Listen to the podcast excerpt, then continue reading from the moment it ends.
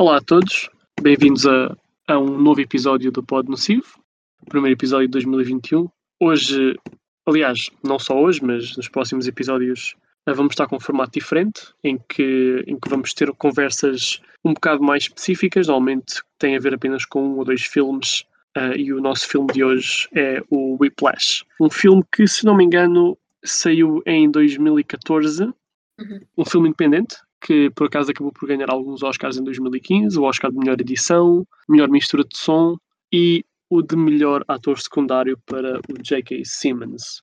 Sim, se houvesse um Oscar de melhor performance desse ano, também ia para o J.K. Simmons. Sim, sim, foi. Eu acho que o melhor ator nesse ano foi. Acho que foi para o Eddie Redmayne, mas aqui estamos cinco anos, seis, seis anos mais tarde e já, e já ninguém quer saber única, as duas únicas performances que eu me lembro desse ano é o J.K. Simmons e o Gyllenhaal. Sim, é, é o maior snub da história dos Oscars. E pronto, é o filme de hoje, um, Whiplash. E não sei se queres começar, André, por. Uh... Ah, já agora, hoje estou aqui eu, o Vitor, o André e a Tara. Olá a todos. Olá. Olá. Um, e não sei se querias começar por dizer porque é que achamos que as pessoas devem ver este filme. E já agora, esta conversa vai ter spoilers. Sim, esta conversa vai ter spoilers. Antes de mais nada dizer sobre o que é que é o filme. O filme é sobre um jovem, mais ou menos da nossa idade, um bocadinho mais novo que eu, que está a estudar eh, jazz numa faculdade, numa escola de música, e quer muito entrar para esta aula, ou para esta banda de um professor que é lendário. É-nos dito várias vezes durante o filme que é a melhor banda do país. Maluco. Eh, sim, um bocadinho maluco. E pronto, é sobre a experiência dele enquanto está nessa banda, enquanto é ensinado por esse professor. Porquê é que as pessoas devem ver este filme? Porque, primeiro, tem excelentes performances. Depois, acho que levanta questões interessantes sobre o que é necessário para criar um gênio, principalmente nas artes, e também pergunta o quão longe deve-se levar essas adversidades para à procura desse gênio. Não sei o que é que vocês acham. Podem ter outros motivos também. A edição também é muito boa, a escrita também é muito boa. Yeah, eu, também, eu também concordo. Uh, eu vi hoje o filme, uh, eu era daquelas pessoas que ainda não tinha visto, já tinha ouvido falar e a minha mãe também já, já tinha ouvido falar sobre o filme. Mas sim, acabei por ver hoje e só tenho a dizer que eu atingi um novo patamar de ansiedade que não sabia que tinha porque o filme realmente eu tive a roer as unhas o filme inteiro e é um filme sobre música. Acho que as pessoas pensam, ah, como é que é possível dar assim tanta ansiedade? Mas deu. E havia cenas em que eu, tive, eu não conseguia olhar para o ecrã, the amount of second-hand embarrassment que eu estava a ter. Eu estava tipo, ok, uh, não, não consigo, não consigo ver esta cena. Sim, faz sentir muitas emoções o filme e acho que concordo, é aquela cena de será que vale a pena fazer isto tudo? Para atingir o teu sonho? Será que este é o melhor caminho para atingir eh, o, o sonho? Porque o Andrew quer ser mesmo, uh, quer ser um sucesso no mundo do jazz e uh, a forma de como Fletcher ensina, que é o professor, uh, é muito, muito peculiar. Não sei o que é que vocês. Eu, para já, adoro a maneira como o Damien Chazelle, o realizador, que acho que não dissemos o nome ainda, eu adoro a maneira como ele salta deste filme para o La La Land. so... Sim, sim, era isso que eu ia dizer, não acredito. Ele também fez o La La Land, mas faz sentido, makes sense. E, e depois para o First Man, ou seja, estou muito. Estou com curiosidade do que é que ele vai fazer a seguir. Mas só uma coisa em relação a isso, em relação a isso do Damien, não sei dizer o último nome dele. Chazelle. Chazelle. Se repararmos nos três filmes, existe uma grande importância do som. Sim, sim. Supostamente ele queria ser música, acho eu. Sim, sim, eh, ele diz que o Fletcher é baseado num professor que ele teve. Ah, pois foi, eu li uma entrevista sobre isso. Ele disse que o professor não, não era assim tanto. Eh, o, Fletcher é mais uma. Pronto, quase uma caricatura do que era o professor dele, mas ele também tinha assim umas. Um, ehm, uns ideais parecidos ao do, da personagem do Fletcher. Sim, e é, e é sem dúvida o ponto forte, é, é, é, a razão pela qual as pessoas devem ver o filme, não é, não é só por causa do Miles Teller, mas, mas o Fletcher é mesmo, é uma das personagens que fica mesmo na memória. Sim, a performance do Miles Teller não é nada má. O Miles Teller até é, aquele, é, é daqueles atores que eu acho que devia ter mais trabalho. Sim, não, eu acho, eu acho que ele tem o problema de ser escolhido um bocado para papéis que não valem a pena. Por exemplo, ele perdeu muito tempo naquele. Na, pá, como, é, como é que se chamavam aqueles filmes? Uh, divergente. Exato, sim. Pois é isso, foi aí que eu vi Uh, e eu, quando estive a ver o cast para este filme e vi o Miles Teller, fiquei su muito surpreendida porque não estava nada à espera um, de o ver. Estava habituada a vê-lo em, a vê em esse tipo, este género de filme, dystopian ou então comédias românticas. E, Exato. Acho que o primeiro filme onde eu vi o Miles Teller foi no Project X, no Cameo, em que ele faz de Miles Teller. Ah, Uau. sim! Olá pessoal, então aconteceu aqui um pequeno imprevisto e por alguma razão a gravação saltou alguns segundos nesta parte, quando estávamos a falar da carreira do Miles Teller. Basicamente o resumo é de que a carreira dele poderia ter sido melhor se ele tivesse escolhido melhores filmes ou se argumentos melhores o tivessem escolhido e por isso essa parte vai saltar um bocado à frente agora e pedimos muita desculpa por isso. E do Refn. Não vi ainda, mas A performance dele não é má. Acho que o Refn tem o problema que apanhou o drive e agora as personagens são todas um pouco iguais. sim, sim. Ou seja, a performance acaba por ser muito semelhante à do, à do Ryan, Sim. mas a performance também não está má. Yeah, o, o Drive é aquele, é aquele filme que tu vês e depois queres que todas as personagens. Eu estou isto no caso de alguém que faz filmes. Alguém que gosta muito do Drive, depois quer que todas as personagens sejam o driver. Mas sim, eu, eu acho, eu acho que é um ator bastante bom e, e no Whiplash vê-se como, é que ele, como é que ele desce para aquela obsessão total.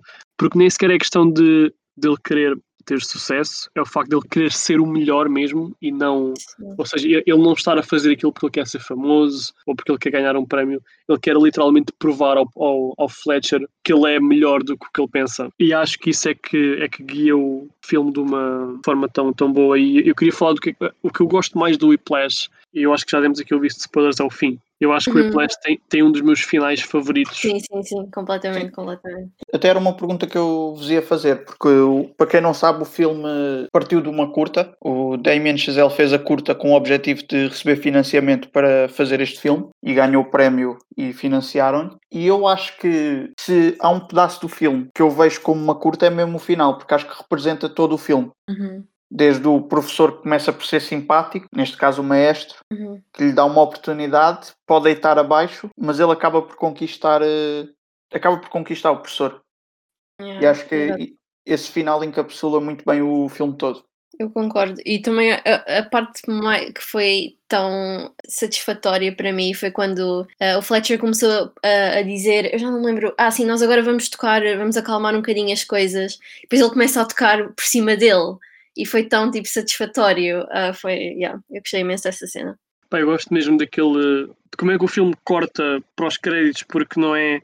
Uhum, tu tens normalmente o tradicional tipo teres o primeiro, segundo, terceiro ato e, e quando tens tipo o, o clímax no, no terceiro ato ainda tens mais uns minutos para o filme acabar e wrapping up e isso tudo uhum. e aqui é como tipo se no outro filme imagina como se num filme de super-heróis quando chegasses à batalha final mal a batalha acabasse o filme acaba, ou seja, tipo não há Yeah, yeah, yeah. Aquela pergunta, então e agora? Exato, sim, e eu, eu adoro que o filme acabe assim porque o filme não é sobre. O filme inteiro está a conduzir para aquele momento. Hum, e depois daquele momento já, já não interessa mais nada. E acho que é. E, e também é uma das razões pelas quais aquilo ganhou o Oscar de melhor edição, porque aquilo é um final, em termos técnicos, não, não só em termos narrativos, mas em termos técnicos, eu acho que é um final perfeito. E Bem, um dos meus. Se é que eu tenho um top 5 finais de filmes, não sei, mas, mas colocava, mas colocava o, eh, o, o Whiplash, algures. Sim, e também sobre o final, acho que também levanta outra questão em relação ao Fletcher, porque temos toda a conversa que vem antes de se o Fletcher realmente queria o sucesso dos alunos ou se era só maldoso, e eu acho que o final dá-nos uma resposta não resposta. Por um lado, podemos interpretar como aquele sorriso no final, sendo o sorriso que quase fecha o filme. É literalmente o sorriso, mais uns toques e acaba o filme. hum. Uh, se é finalmente conseguiu o meu, o meu gênio ou se é simplesmente fica rendido. É tão bom que ele fica rendido. Mas o que queria era mesmo o fracasso dos alunos. Eu não sei qual é, que é a vossa opinião sobre isso. Yeah, é complicado. Eu também, eu não sei, porque eu pensava que ele ia ser hum, não tão um, ah, desculpem, um asshole ah, durante o filme inteiro, mas até ao final, é- não sei, é complicado ah, estar a, hum, a explicar o que é que eu acho sobre o personagem dele e o método de ensino dele. Eu acho que ele levou completamente a extremos mas o que o filme mostra é que um, ele conseguiu, como tu estavas a dizer, André, um, o gênio dele, por assim dizer, e não tenho dúvida alguma de que se nós tivéssemos visto o que é que aconteceu, então depois, uh, se o filme não tivesse cortado onde cortou, que ele estaria feliz por ter um, deixado o aluno dele passar por aquilo tudo, porque realmente ele no final conseguiu com que o Andrew superasse as expectativas de toda a gente. E só uma coisa em relação ao futuro, eu acho que o filme tem uma relação interessante com o filme do Fincher, o Social Network, uhum. porque acho que o Andrew acaba por ser uma personagem semelhante ao Mark, com a diferença que o Mark não tem aquele professor, não é? Uhum. Os incentivos são outros, mas acho que em relação à ideia que fica, fica uh, semelhante e acho que o futuro do, do Andrew acabaria por ser semelhante. Era uma pessoa, um, ia ficar uma pessoa solitária, sem amigos, uhum. isolada isso faz-me lembrar o, o que é que um, a personagem da Rashida Jones diz, diz ao Jesse Eisenberg no fim do The Social Network, que é, acho que ela diz I don't think you're an asshole, but you try really hard to be one. Já agora, spoilers para o, para o Social Network, apesar de já terem ter visto. Spoilers, spoilers para uma história verídica. Yeah, ela diz qualquer coisa do género. Um, como é que ela disse? Um, eh, I know you're gonna uh, go through the rest of your life thinking that people don't like you because you're smart ou uma cena assim, but I want to tell you that no, it's because you're an asshole. É qualquer coisa assim. É isso, é isso, é isso, yeah. Yeah, yeah, yeah. yeah. Sim, o, que, o que me fez... Uh, dizes. Eh, pronto, era só, era só uma observação rápida, porque eu acho que a personagem do, do Andrew, a personagem do Miles Teller, não é uma personagem, não é um rapaz simpático que ah, foi pervertido e foi influenciado por este professor. Eu acho que ele sempre foi assim. Ele é oportunista, ele é arrogante, ele só se é um pouco egocêntrico. Era isso que eu estava. Uh, uh, nós estávamos a falar sobre um, essa cena no social network com o Mark e a rapariga com quem ele estava a falar. Eu lembrei-me de um, quando o Andrew estava a falar com a namorada dele e ele diz-lhe: Olha, nós não podemos namorar mais porque eu sei que. Eu não sei se é bem isto que ele diz, mas eu sei que o que eu quero um, e sei que tu estares, nós estarmos numa relação não. Não é que, que o vai impedir, eu já não lembro o que é que ele disse, mas um, não, não vai resultar, porque eu vou deixar de dar atenção e depois a nossa relação vai ficar ainda, ainda pior. E tu vais-me pedir para eu, para eu parar de tocar música exato, e eu exato. vou odiar-te por isso. Sim, e a resposta da namorada dá-lhe uma resposta sarcástica, então se continuares a namorar comigo não podes ter sucesso. Yeah. E hum. eu só estou aqui para prejudicar. Que eu, ela diz isso meio a gozar e ele responde, exatamente, percebeste? Sim, isso, isso, isso por acaso também faz a relação entre eles, por acaso até me faz lembrar, estávamos a falar do social network, da, da relação entre o Mark e pá, pronto, esqueci-me do, do, do nome again. Acho que é Erika Albright, as conversas que eles têm enquanto casal no social network. É.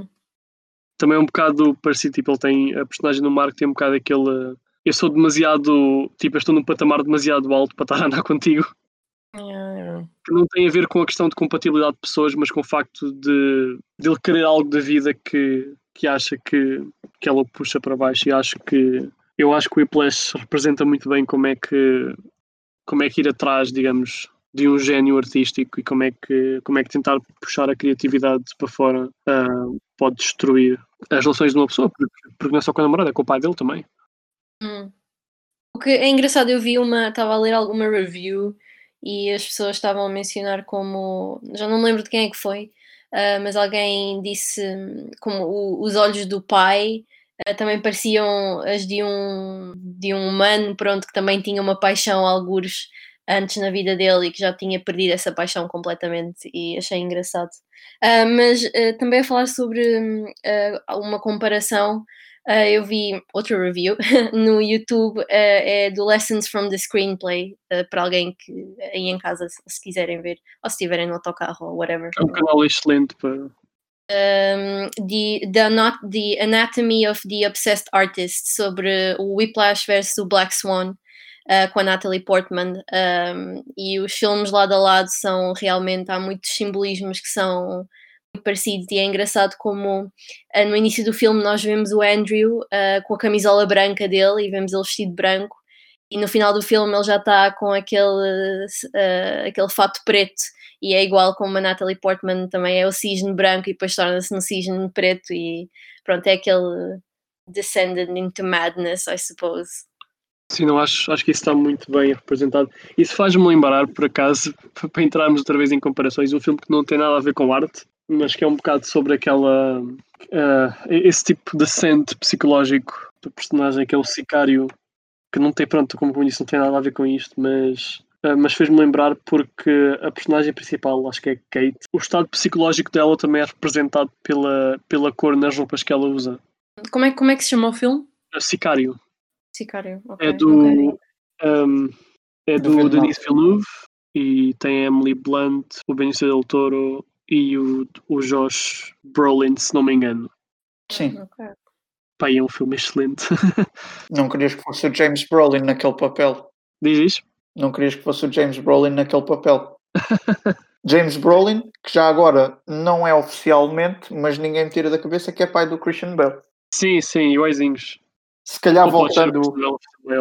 Sim, voltando ao, ao Whiplash. Ao Whiplash, eu também tenho outra observação a fazer, que foi uma coisa que eu me esqueci de dizer quando estávamos a falar dos fortes do filme. Eu acho a cinematografia deste filme linda. Uhum, também adoro. Quem é que fez a cinematografia? Não sei, mas aqueles planos eh, de close-ups ao pé dos pratos, que tens uhum. uh, o Andrew desfocado e tu só vês sim. os pratos com o suor e com o sangue. Sim, uhum. sim, sim. Eu acho esses planos lindos. Eu acho que, que há um trabalho muito bom em, em tipo, assinalar, não só uh, metaforicamente, mas literalmente, visualmente, no, nos planos do filme, o estado psicológico do, uh, do Andrew. Que eu estou constantemente a, a esquecer-me do nome.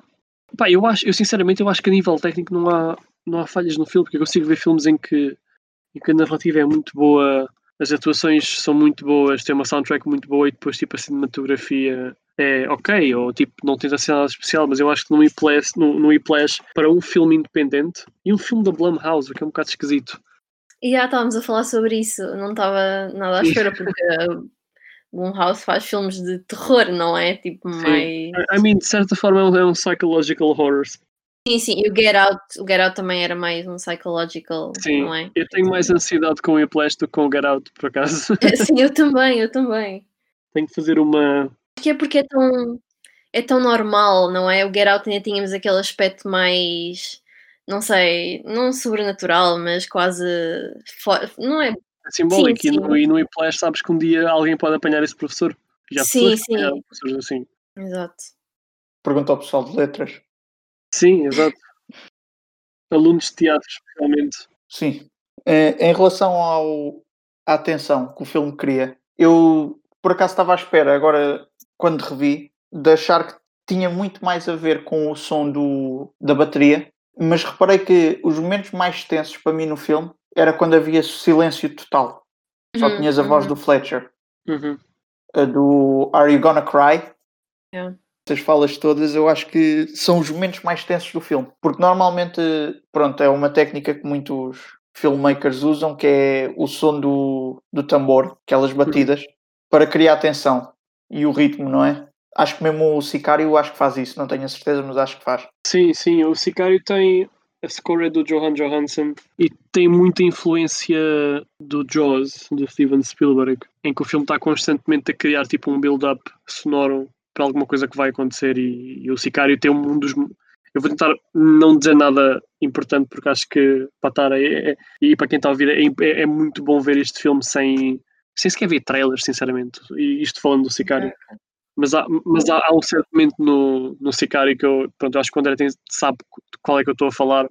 Momento de tensão. Sim, sim, em que, em que, em que o build-up é basicamente 15 minutos eu sei que não gostas do canal, mas há um canal, o Cinefix, tem uma desconstrução sim, dessa cena muito exato, boa. Exato, exato. Uh, one brilliant moment of tension, ok? Sim, exatamente. E o filme está a fazer isso, mas está a fazer um bocado tipo no teu subconsciente, em que está-te a colocar num estado de ansiedade, sem tu perceberes, até chegares àquela cena que se passa em menos de um minuto.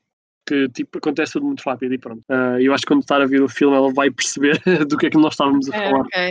Nice. Mais um patamar de ansiedade que eu vou atingir.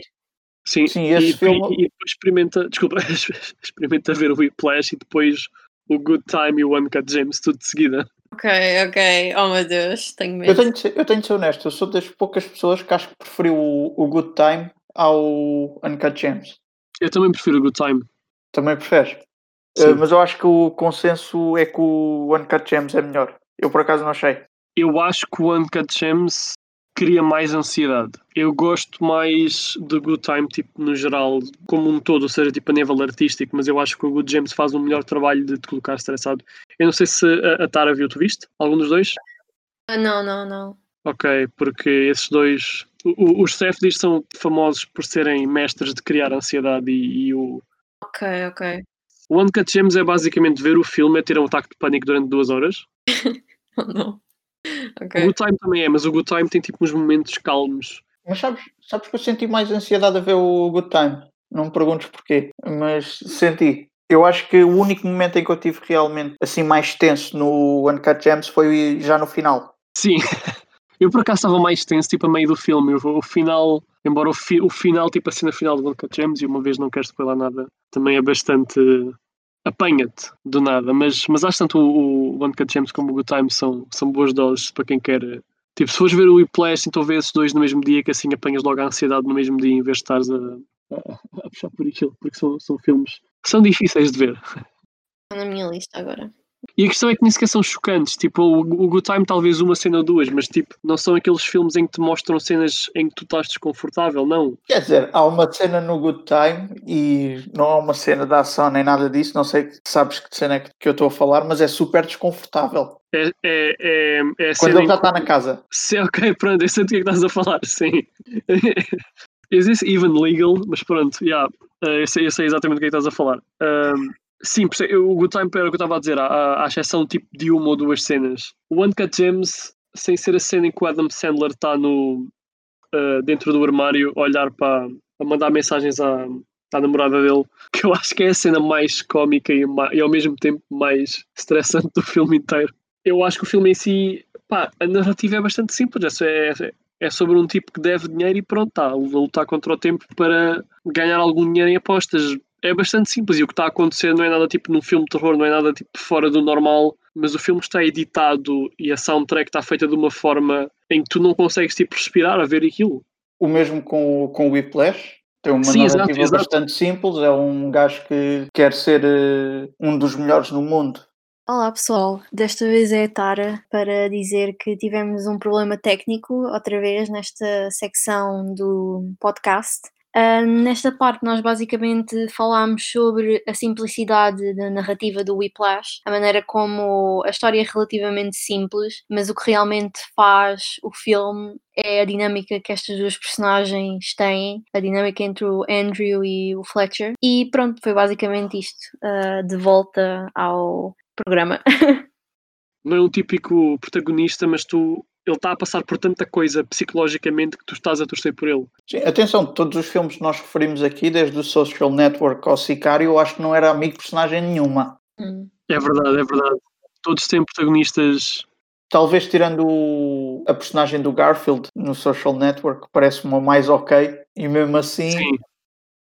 E mesmo assim, eu também não tenho nada contra Blunt no, no Sicário, pô, e eu acho que a Blunt no filme é tipo a vítima, de certa maneira, mas muito mais do que, do que no caso do Whiplash, em que eles são vítimas que se tornam agressores, de certa forma. sim, mas repara, tu querias ser amigo de alguém que tudo o que faz na vida é lidar com traumas de crimes violentos. E é a única coisa que eu vou dizer sobre o Sicário. É verdade, é verdade. Mas eu não estou a dizer em termos tipo de amigo só, eu estou a dizer em termos tipo, de ser uma pessoa com quem tu conseguias simpatizar na vida real. Sim. E a personagem da No Sicário, tu ainda simpatizas com ela, porque ela durante o filme está só basicamente a ser uma vítima das circunstâncias, vá. Atenção, que eu acho que a personagem não ser eh, talvez uma personagem com quem tu desses na vida real, não quer dizer que tu não simpatizes com. Sim, sim, não sim. fosses simpatizar com essa pessoa na vida real. E tu simpatizas com estas personagens porque são personagens reais, têm os seus defeitos. E acho Uhum. que ao não serem perfeitos até aumenta essa te- essa tensão, porque tu queres que elas sejam em certa parte castigadas, mas não ao ponto que são castigadas. Sim. Com uma exceção num desses filmes, que eu acho que não lhe acontece nada de mais, para o que fez. Qual deles? É spoiler estar a dizer, acho eu. Ah, Mas pensa nos filmes que falámos. Falámos no Social Network, no Sicário e, nos do, e no do Shafty. Mandei mensagem uma ou outra, não vejo. Para não ver a spoiler. Pronto. Não, mas eu pensando nesses quatro filmes que falámos, acho que é bastante óbvio que o personagem é que não acaba assim tão mal. Sim, sim, sim. Quer dizer, duas, duas personagens que não acabam assim tão mal. Sim, não, eu, eu já apanhei. Mas, já, sim, são, pronto. Começamos aqui com o Whiplash e, e, e já temos aqui para, para quem quiser um ciclo de filmes de ansiedade. Não sei se colocava o Social Network, mas pelo menos o Sicário e, e No Social Network agora ainda não revi, mas imagino que vai ser uma experiência diferente. Por motivos que não vamos referenciar agora aqui no podcast. eu estou à espera de uma parte 2 ainda. Sobre a equipa de Remo. Oh não! Diz isto? Sobre a equipa de Remo. Oh não. Sim, sim. Controverso. Seria duplos. Controverso. Oh, Deus. Se precisava de todo um episódio só dedicado. For British eyes only. Bem, mais uma vez, perdemos um pouco da conversa. Nesta parte divagámos um pouco e, quando voltámos, estávamos a debater se a pauta tinha ou não sido roubada. Eu lembro-me, acho que o filme não quer que nós percebamos se, se sequer foi roubado, porque é, é basicamente dito que foi o Andrew que perdeu de propósito. Foi com a ideia que eu fiquei. Yeah, é isso. Há pessoas que dizem que foi o Andrew que perdeu de propósito porque ele sabia que ia di- assim podia get a shot at playing actually. Ah, há uma piada, as pessoas dizem que foi o, o Fletcher porque tinha lá dentro fotos do Homem-Aranha, o que eu achei engraçado como grande amante. Yeah. E que também é possível que tenha sido mesmo sem querer, mas I don't know. Sim, e essa personagem está ligada a uma das minhas piadas favoritas do filme, que é o. o e dizem o nome da personagem, esqueci-me também. O outro mudou para medicina, não aguentou o stress. Ah, sim, sim, sim. sim, sim, sim. Mas já. E a, outra, a minha outra pergunta era: ah, porquê é que vocês acharam que o Fletcher mandou ele aparecer lá às 6 da manhã e a aula só começava às 9 da manhã? Será que. Porque a minha teoria era que ele, na verdade, estava mesmo lá, o Fletcher estava mesmo na sala às 6 da manhã à espera para ver se ele ia aparecer ou não e o Andrew acabou por chegar atrasado e ele, o Fletcher foi-se embora e pronto. Acho, acho que está relacionado com, com a visão que nós temos do Fletcher. Se era mesmo um professor que queria melhorar estes músicos, Yeah. ou se era um bocado, era mesmo sadístico por gostar. Yeah, yeah, eu, eu fiquei com a ideia que ele mandou só mesmo para o chatear. Hum. E vais ficar aqui à espera, eu não vou estar sequer a ver, apareças ou não apareças. É para começar logo a quebrar psicologicamente. É, Deus. Exatamente, Top 10 Enemy Villains. A conversa que ele tem fora da sala de aula. Ah, então os teus pais são músicos. Ah, não, o teu pai era escritor e não sei o que. Ele está a fazer isso tudo só para arranjar maneira depois de o atacar. Uhum, uhum. Ah, e quando ele estava quando ele estava a se rir e estava todo, todo simpático, eu estava a dizer, ah, I don't know, eu não sei se confio nele. Não se pode confiar num J.K. Simmons a rir-se. Get me pictures of Spider-Man. Estão dentro do portfólio. Ah, mas, yeah, yeah. Pronto, e depois a, a única pergunta que eu tinha era a mesma pergunta que, que o Andrew faz ao Fletcher, quando ele diz não há duas palavras mais prejudicantes que bom trabalho. Hum, hum. O Andrew pergunta-lhe, mas há uma linha? E pronto, eu acho que é a pergunta também que o filme deixa, porque o filme, por um lado, mostra-te esta pessoa horrível, mas mostra-te uma história de sucesso. Não te escolhe mostrar a história do, do aluno que se suicidou. Pois, exato, era, era isso que eu ia dizer, porque muito facilmente podíamos ter seguido só essa história e era assim, isto é horrível. Até porque ele mente, não mente. Ele diz que foi um Sim, que morreu num acidente de carro. acidente. Pois. Depois o Andrew tem um acidente de carro, que é engraçado. Exato, sim. Olha, foreshadowing. Mas yeah, o filme está tá cheio dessas, desses pequenos detalhes que são brilhantes. É isso, acho, ah, acho que. se- ah, ai. acho que se quiserem podemos deixar este episódio por aqui ah, com esta recomendação para as pessoas verem, Uhum. verem o Whiplash e fazerem maratona com os filmes dos Safdies também. Yeah, o Whiplash vê-se super bem, vê-se super rápido, passa, passa muito devagar e ao mesmo tempo muito rápido, ah, muito devagar causa da ansiedade, ah, mas vê-se super bem. Sim, é um filme de uma hora e 45 minutos, que ao mesmo tempo parece um filme de 3 horas e um filme de uma hora. Hum. Basicamente o Good Time e o Uncut James, se pensarmos nisso. Exatamente. E todos os filmes também do, do Villeneuve. Sim, sim.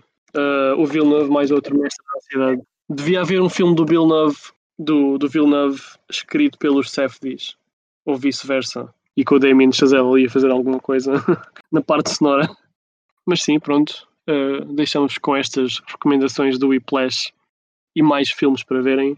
Não me estou a lembrar de quais é que são os filmes que vão ser falados. Não sei se, se algum de vocês sabe o que é que se vai falar no próximo episódio. Pois eu não sei por que ordem é que vão ser lançados, por isso se calhar é melhor não dizer. Sim, uh, o próximo episódio vai ser sobre o Hammer, então. Oh. Especial Oh. Especial.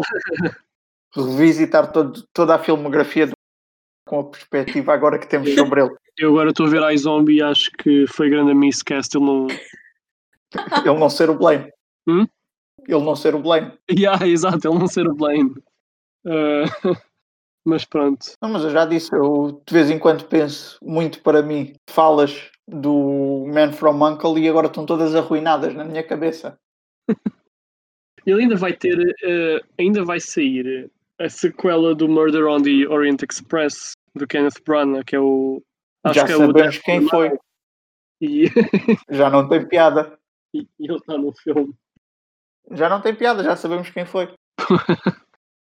Uh, mas pronto, é isto. E, e deixamos com, como disse, estas recomendações. Esperemos que estejam a gostar do novo formato. E é isto, pronto. Adeus, pessoal.